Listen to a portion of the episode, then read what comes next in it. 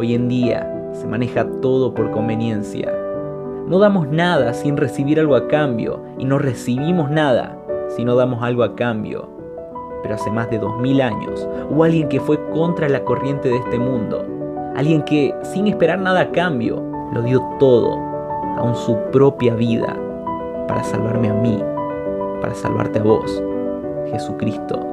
Esa salvación fue por gracia y es bueno para nosotros cada día recordarlo. Y así será hoy en 6 minutos de gracia.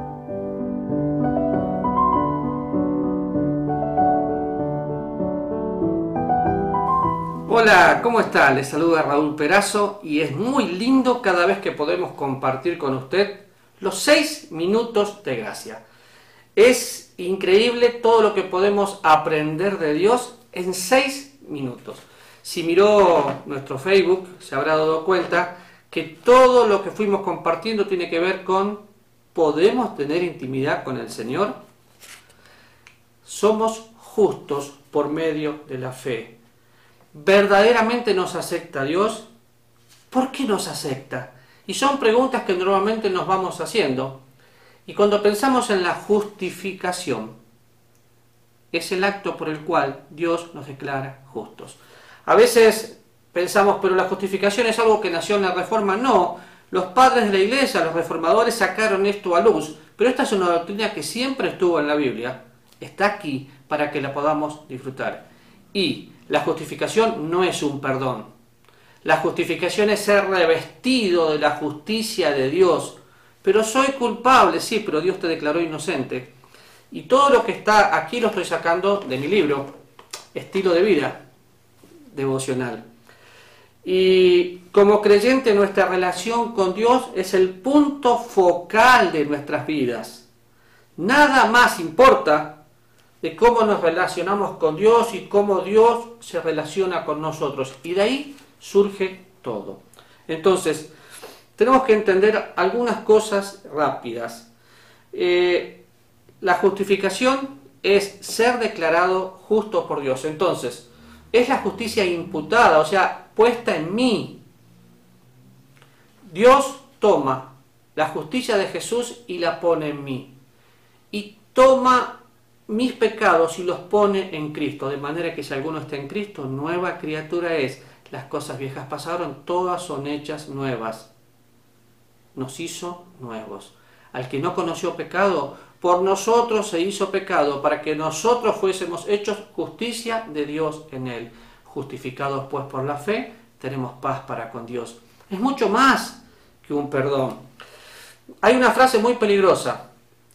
A veces cuando escuchamos, Dios te bendiga de acuerdo a tu obediencia, cuidado, Dios me bendijo por la obra de Cristo. Si Dios me tiene que bendecir de acuerdo a mi obediencia o me tiene que continuar bendiciendo, estoy diciendo que la justificación es una obra que yo tengo que hacer y yo no puedo hacer nada para ser justo. La justificación es una obra de Dios pasiva, a mí no me toca nada, Dios hizo todo. De hecho, Aristóteles creía que la gente podía llegar a ser buena y por lo tanto podía practicar la justicia. Y saben que tenemos un montón de hermanos alrededor del mundo tratando de ser más santos, tratando de ser más justos por sus buenas obras. No, eh, el año pasado yo compartí algunas cosas que le voy a repetir ahora. El Evangelio es la obra sobrenatural de Dios para alcanzar al hombre. En cambio, la religión es la obra natural del hombre para alcanzar a Dios. Ah, no hay nada que nosotros podamos hacer para alcanzar la meta divina. La gracia me guía a la obediencia y no es a la inversa. No podemos decir, voy a obedecer para disfrutar la gracia. No, la gracia de Dios me guía a la obediencia. En su casa tome Tito capítulo 2 y vea que la gracia de Dios nos enseña. Es nuestro maestro, nuestro pedagogo. Y el apóstol Pablo luchó con esto y en diferentes cartas, como en Gálatas, por ejemplo, decía, cuidado, no se desvíen, porque venían los judaizantes. ¿Quién eran? Los que querían mezclar ley con gracia, ley con gracia. Y a veces me da miedo cuando escucho gente que dice, Dios te continúe bendiciendo, Dios te continúe de acuerdo, de acuerdo a tu obediencia. No, Dios me bendijo por la obra de Cristo, soy un bendito del Padre.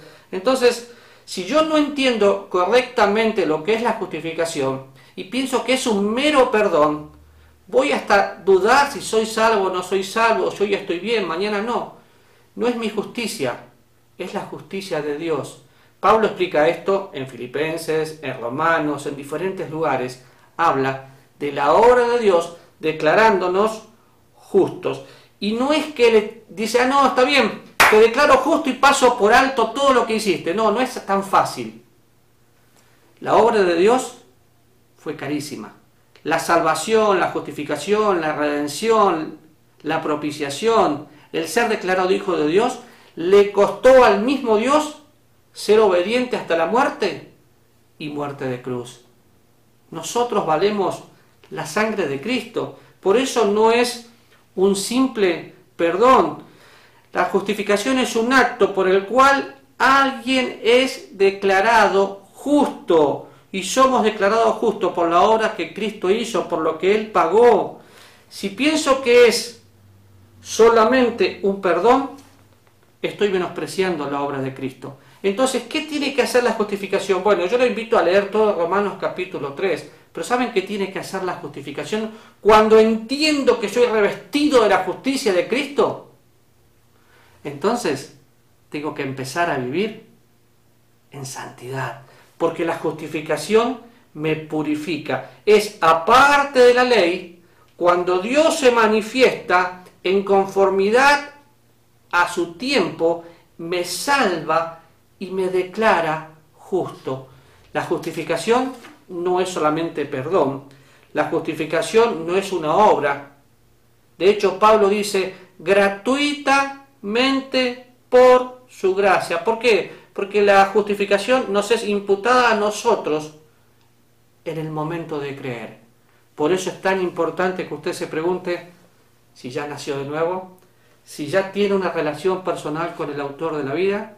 Se fueron los seis minutos, pero yo le desafío algo, a que se pregunte, ¿ya nació de nuevo? Porque la justificación no es un simple perdón.